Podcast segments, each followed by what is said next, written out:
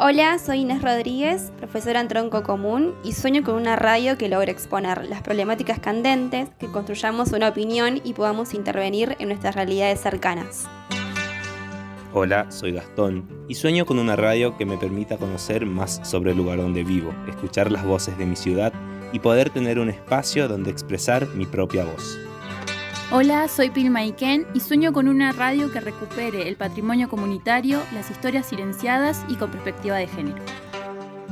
Sueño con serpientes, con serpientes de mar, con cierto mar y de serpientes, sueño yo.